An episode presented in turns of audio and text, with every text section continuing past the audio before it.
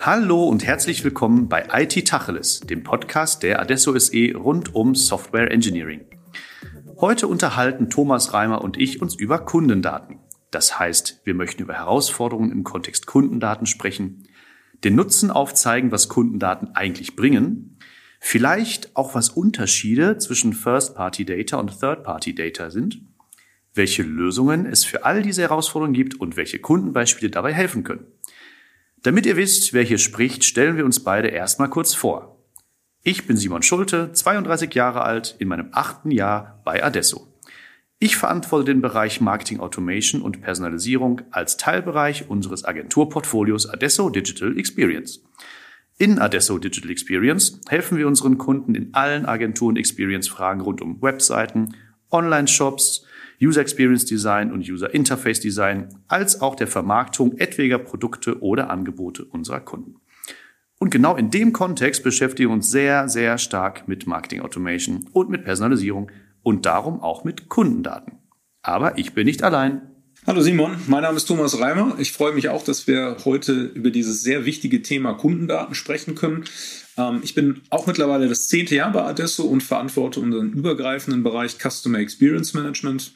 Dort beschäftigen wir uns vor allem mit den Weichenstellungen in den Projekten. Das heißt, ähm, mit der Strategie, wie übersetzen wir Anforderungen aus dem Markt ähm, auf Konzepte im Bereich CRM und Customer Experience und auch welche Technologien kommen am Ende zum Einsatz und ja, um beides soll es heute gehen und auch natürlich insbesondere, wie kommen wir denn eigentlich von der Strategie, äh, von den Herausforderungen am Ende auch zu Lösungen, die in der Praxis ähm, dann entsprechend diese Mehrwerte auch entfalten können. Nun heißt der Podcast, Kundendaten gibt es nicht geschenkt. Da stellt sich mir erstmal die Frage, warum gibt es diese Kundendaten nicht geschenkt und warum brauchen wir diese Kundendaten eigentlich? Ja, ich, ich denke, das ist natürlich die, die Kernfrage. Alle reden über Kundendaten, alle reden über First-Party-Kundendaten. Ja, es ist ja wirklich seit zwei, drei Jahren ein sehr dominierendes Thema. Und man muss sagen, zu Recht. Denn ähm, wenn wir über Kundenbeziehungen, über Customer Experience, über Erlebnisse sprechen, dann heißt das eigentlich fast immer, ja, dass dahinter Kundendaten das Fundament sind, sozusagen ähm, das Öl, was äh, durch die Maschine fließt. Und ähm, warum gibt es die nicht geschenkt? Naja, Kundendaten sind durchaus ja etwas Sensibles, sind etwas, was ich im Zweifelsfalle, wenn es jetzt nicht um eine Kauftransaktion geht, wo ich jetzt als Kunde quasi gar keinen anderen Weg sehe, als meine Kundendaten zu teilen, ähm, erstmal Überzeugungsarbeit leisten muss, warum Kunden überhaupt ihre Kundendaten preisgeben sollten. Ja, und ähm, daher werden wir heute auch darauf eingehen, dass für uns das ein ganz wichtiges Konzept ist, Kundendaten eigentlich auch immer als Tauschgeschäft zu verstehen. Ja, und ähm, das ist sozusagen auch die strategische Ebene des Themas, denn ähm, dafür gibt es logischerweise viele technische Mittel, aber den Gedanken, ja, wie kann ich das eigentlich auch in meine Touchpoints, in meine kundenorientierten Prozesse integrieren, das ist aus unserer Erfahrung mindestens genauso wichtig. Ja, und ähm, ich hatte es schon angesprochen, ähm, alle reden über First-Party-Data. Äh, und ja, es, ist, es, gibt ja kaum im Moment Fachpublikationen oder auch Hersteller, die sich nicht zu diesem Thema äußern. Ähm, von daher ist natürlich eine spannende Frage, warum ist es eigentlich so? Was hat sich da geändert oder hat sich überhaupt etwas geändert, Simon?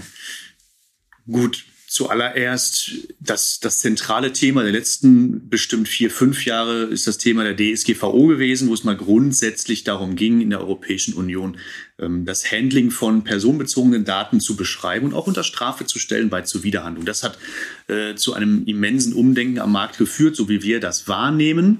Und nicht zuletzt ähm, reagieren auch Hersteller und schränken immer mehr das ähm, Sammeln von Kundendaten ein. Ein Beispiel, ein sehr prominentes Beispiel, ähm, Anfang 2020 hat Google beispielsweise ähm, verlautbaren lassen, dass der sehr bekannte und weltweit weit verbreitete Browser Google Chrome die ähm, Third-Party-Data-Verwendung einschränken wird, und zwar stark einschränken wird. Das heißt, immer wenn ich auf meiner Webseite ein Tool verwende, um zum Beispiel Targeting zu betreiben und diese Kundendaten nicht bei mir landen, sondern bei dem Toolanbieter, den ich dafür ausgewählt habe. So handelt es sich dabei um Third-Party-Data und die ist in Google Chrome, es ist angekündigt worden, noch nicht umgesetzt worden zum heutigen Zeitpunkt, ähm, bald stark eingeschränkt. Aber das schlägt jetzt gerade hohe Wellen, weil Google Chrome ein so weit verbreiteter Browser ist.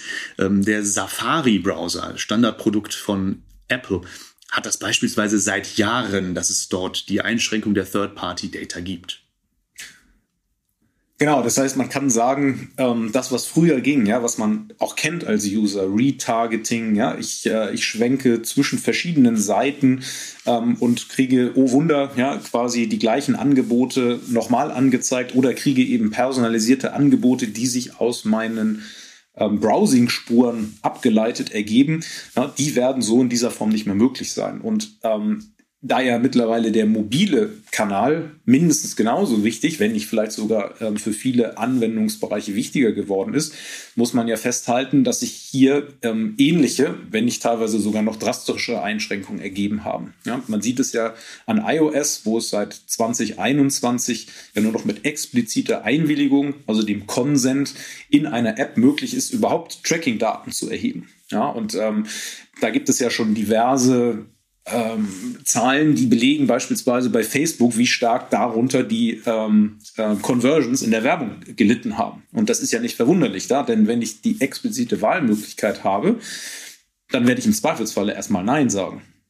Ja, ähm, denn grundsätzlich gibt es ja die Skepsis gegenüber, wie teile ich meine Daten, was passiert mit diesen Daten, gerade bei ne, den großen Konzernen. Ich meine, ne, die Facebook-Skandale rund um Cambridge Analytica und auch tatsächlichen ja ähm, Missbräuchen im Bereich der Datenschutzrichtlinien haben ja durchaus in der ne, in der breiten Bevölkerung gezeigt, dass es tatsächlich auch dort Risiken gibt. Ja, und von daher glaube ich, muss man einfach sagen, dass ähm, nicht ohne Grund die Nutzung von ähm, Daten und auch das Teilen deutlich weiter eingeschränkt wird. Und das kann man sehr gut nachvollziehen, dass da eine Sensibilität bei Verbrauchern immer mehr eintritt. Aber wofür brauchen wir denn jetzt eigentlich so viele Kundendaten? Die sind ja jetzt per se nichts Schlechtes, sondern es, ist, es gibt eine immer mehr verbreitete, gesunde Skepsis, ähm, einfach blind Daten herauszugeben. Das halte ich für sehr, sehr wichtig, eine wichtige Veränderung der letzten paar Jahre. Aber wofür brauche ich denn jetzt als werbetreibendes Unternehmen überhaupt so viele Kundendaten? Ja, absolut. Also ne, am Ende geht es immer um den Nutzen und ich brauche keine Daten zu sammeln und mir über Strategien und Techniken Gedanken machen, wenn ne, ich gar nicht das Ziel vor Augen habe. Und ähm, du hast es gesagt, Simon, ähm, Werbung ist natürlich so der erste Einfallskanal, wenn wir über Kundengewinnung sprechen. Ja, also wenn wir so in diesem klassischen Funnel-Gedanken uns anschauen, wo helfen uns eigentlich Kundendaten? Ja, dann ist es ganz am Anfang das Targeting. Also wie kann ich über Kundendaten ähm, zum Beispiel andere Kunden ansprechen, weil ich eben weiß, wie meine Kunden ticken. Ja, man nennt das dann ja auch so schön Lookalike Audiences oder insgesamt Targeting und Microtargeting. Ja, ich glaube, man kann schon sagen, im Bereich von gezielter Werbung und Neukundengewinnung ähm, ist das schon mal so der, der Kernbereich, der ohne Kundendaten undenkbar wäre. Ja, weil man kann es ja so vergleichen mit der Schrotflinte und dem Gewehr mit Zielfernrohr. Ja, und das Gewehr mit Zielfernrohr im Bereich von digitaler Werbung und digitalen Funnel sind am Ende die Kundendaten.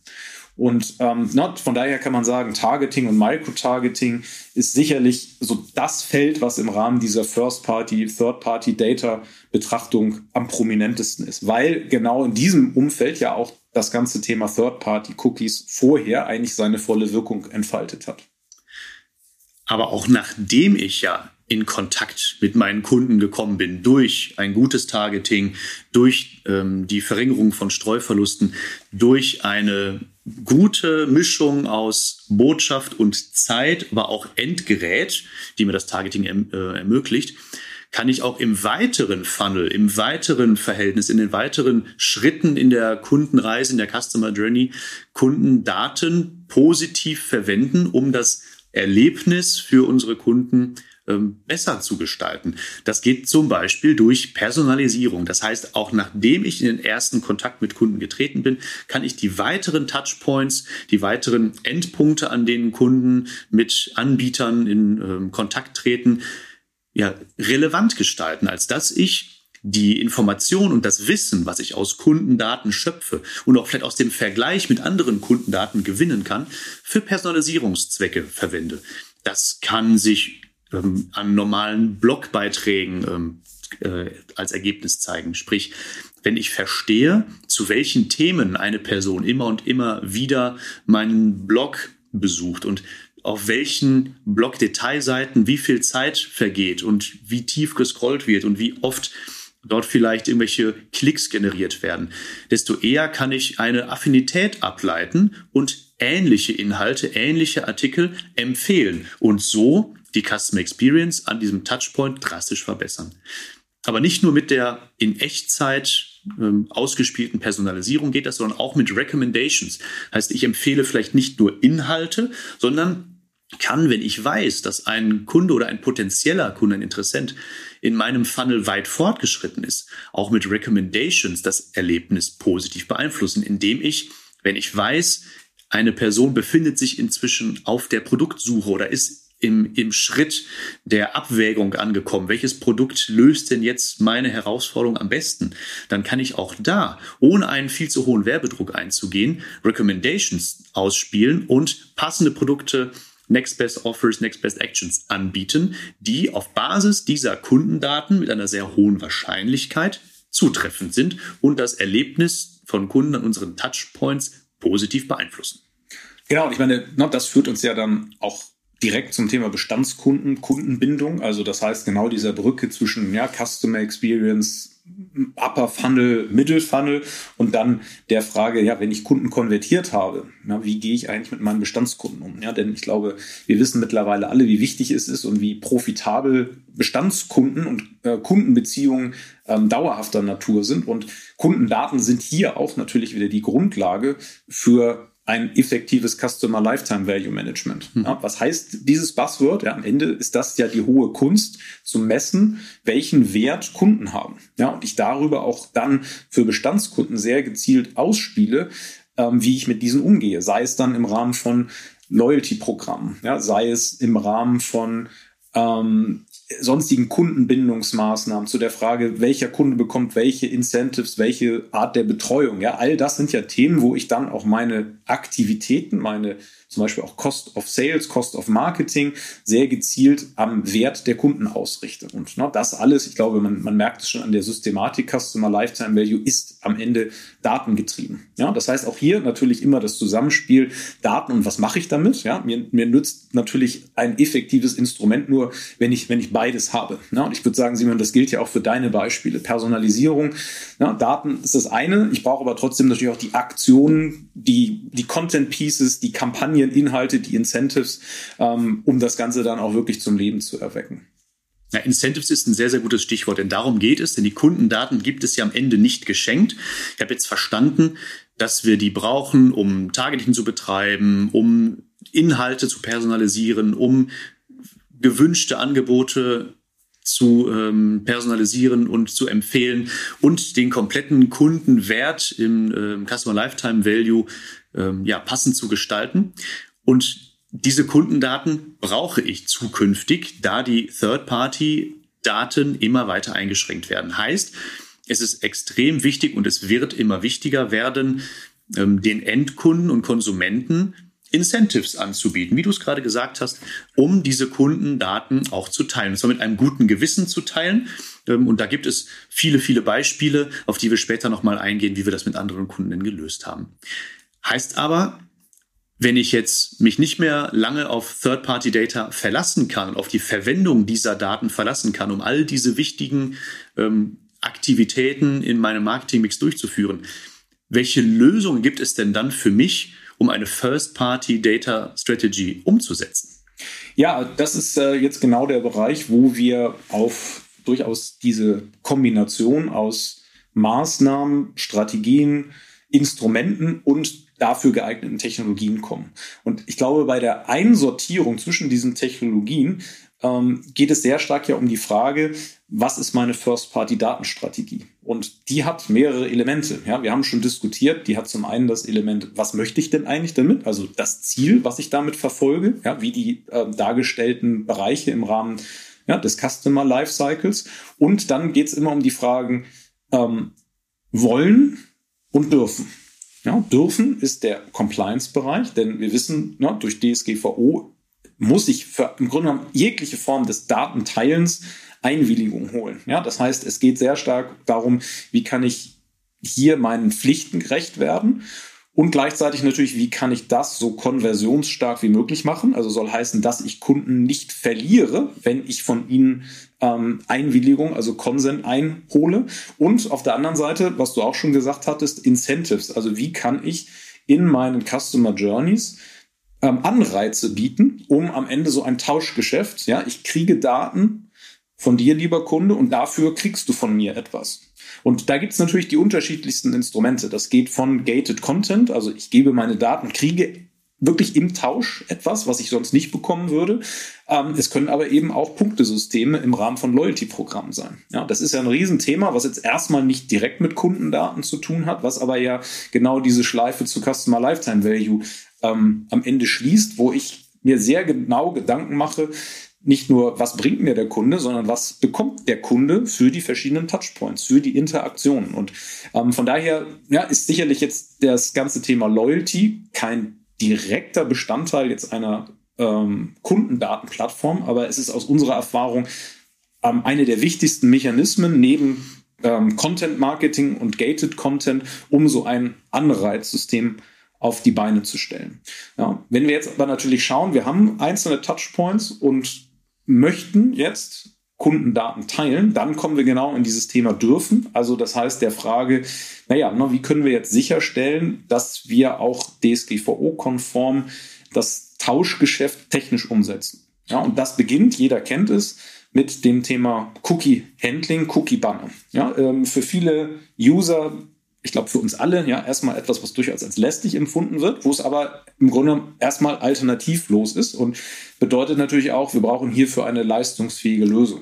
Ja, dafür gibt es einen großen Markt an sogenannten CMPs, also Consent Management Plattformen, die im Wesentlichen das Handling solcher Cookie Banners unterstützen. Ja, mit einer Differenzierung, ja, welche Cookies sind äh, zwingend funktional notwendig für den Betrieb der Webseite, welche sind dann sozusagen ähm, für Personalisierung oder sogar eben für ähm, äh, konkrete Werbeangebote in der Nutzung.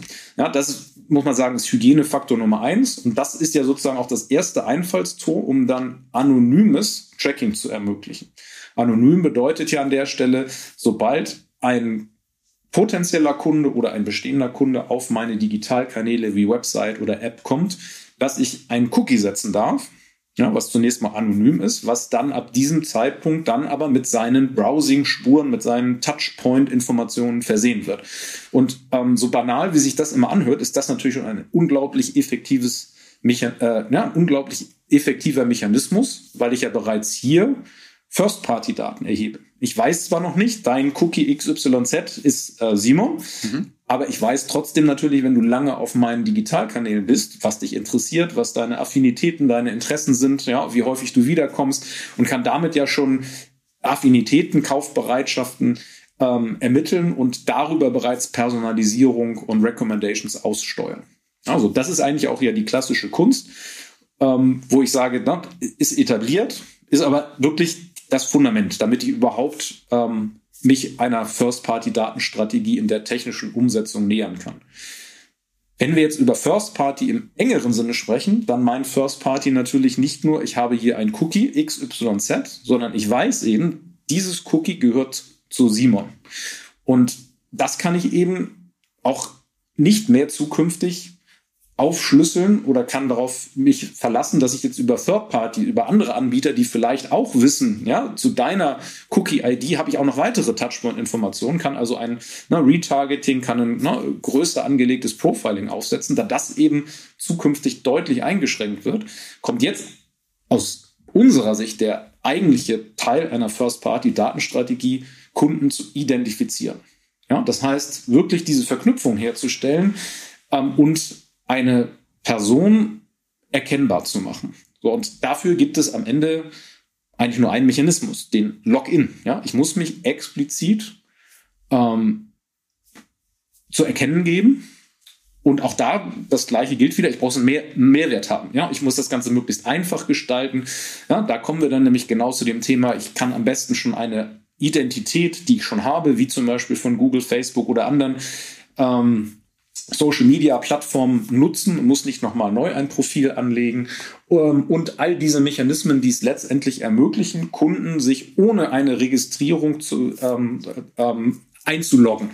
Und genau für dieses Feld gibt es seit vielen Jahren auch eine eigene Produktkategorie, die sich Customer Identity Access Management, abgekürzt äh, CIAM, ähm, nennt. Und hier finden wir genau solche Mechanismen, um ähm, das ganze Thema, wie kann ich mich als Kunde identifizieren? Wie kann ich das entweder mit einer eigenen Registrierung machen? Wie kann ich das vielleicht auch schon mit einem ja, Verknüpfen eines bestehenden Social Media Accounts machen?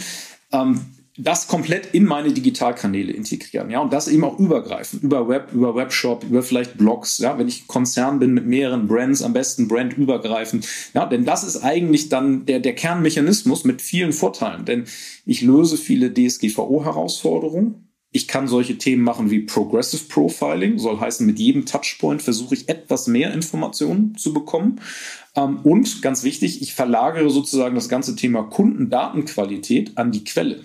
Ja, denn der Kunde hat dann auch Zugriff an jeder, an jeden Kontaktpunkt auf seine Daten, kann sie einsehen, kann sie korrigieren. Ähm, und damit ist aktuell aus unserer Sicht CIAM schon mal eine der ganz zentralen Werkzeuge, um so eine First-Party Kundendatenstrategie zum Leben zu erwecken. Und ja, damit kommen wir dann eigentlich auch zu der Frage, jetzt haben wir das Kundenprofil, jetzt möchten wir natürlich auch die Touchpoints darum herum anreichern. Ja, und auch da gibt es immer mehr.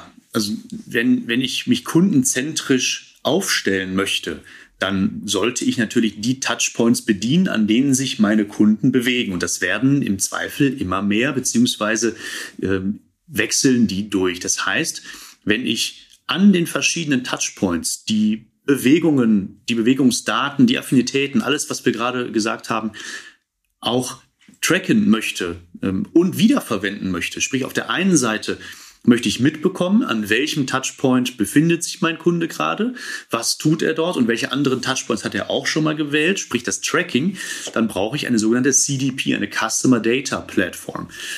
Diese hilft mir aber auch, zumindest gute CDPs helfen mir dabei, in Echtzeit nicht nur die Daten zu sammeln und zu aggregieren und zu vereinheitlichen und auf eine Normalform zu bringen, als dass ich sie wiederverwenden kann, sondern sie helfen mir auch wirklich in der Wiederverwendung, indem Segmentierungen in Echtzeit möglich sind, indem ich an einer zentralen Stelle all die Informationen, die ich aus verschiedensten Touchpoints, also Endpunkten, Endgeräten mit meinen Kunden gesammelt habe, diese an eben diesen Touchpoints auch zu verwenden aus einem holistischen Blick heraus, um die Aktivitäten rund um Targeting, Personalisierung, Recommendation und so weiter durchzuführen und zwar auf dem Fundament meiner First-Party-Daten.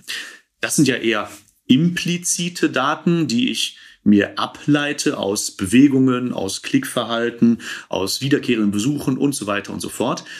Die kann ich natürlich noch aggregieren und anreichern mit expliziten Daten, die ich über meine Kunden bereits kenne, beispielsweise der, aus der Kaufhistorie oder aus meinen Stammdaten, die dann wiederum in einem CRM-System liegen, nämlich dem Customer Relationship Management System.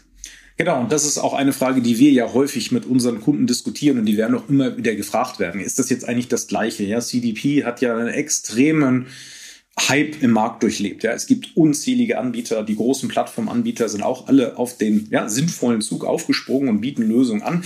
Tatsächlich ähm, ist dadurch so, so ein bisschen eine, eine große Frage bei vielen Kunden entstanden. Wie grenzt sich das jetzt eigentlich ab? Und es ist eigentlich gar nicht so schwierig, weil, ähm, wie du es schon sagst, ein CRM hat ja typische Aufgabe, für Vertrieb und Kundenservice eins zu eins Kundenbeziehungen zu managen. Also das heißt, da, wo ich zum Beispiel ja wirklich äh, einen Verkäufer habe, der mit einem Kunden direkt spricht. So, dort habe ich CM-Daten, dort habe ich dann wirklich sehr äh, wie du es nennst, explizite Daten, wo ich also die Kundenbeziehung plane, aufschlüssele, ja, genau dokumentiere. So, diese Daten kann ich natürlich hervorragend jetzt nehmen und sie verbinden mit den Daten, die ich aus den digitalen Touchpoints habe. Beziehungsweise ich kann natürlich auch für Datenqualität und Konsistenz sorgen, indem ich quasi zwischen diesen zwei Welten auch eine Integration herstelle.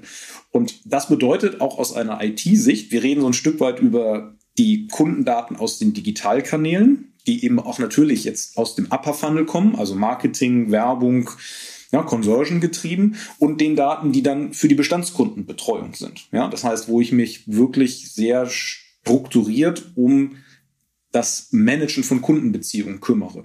Und das bedeutet eben auch, dass ich eigentlich hier zwei Welten ja, aus einer IT-Sicht integriere. Ja? Und ähm, das ist auch tatsächlich so ein Stück weit eine Erkenntnis, die äh, viele Kunden erstmal überrascht. Ähm, wir reden am Ende über Themen, die schon seit vielen Jahren existieren, nämlich Stammdatenmanagement oder Master Data Management. Denn ich werde gerade in größeren Unternehmen an den Punkt kommen, wo ich diese beiden Welten nicht einfach mal ähm, Punkt zu Punkt integrieren kann, sondern wo ich wirklich Kundendaten ja in diversen Systemen habe über Prozessketten, über den Kundenlebenszyklus hinaus. Und na, von daher ist das auch etwas, was uns dazu gebracht hat, hier eine Klammer für zu konzipieren. Wir nennen das Customer Data Hub.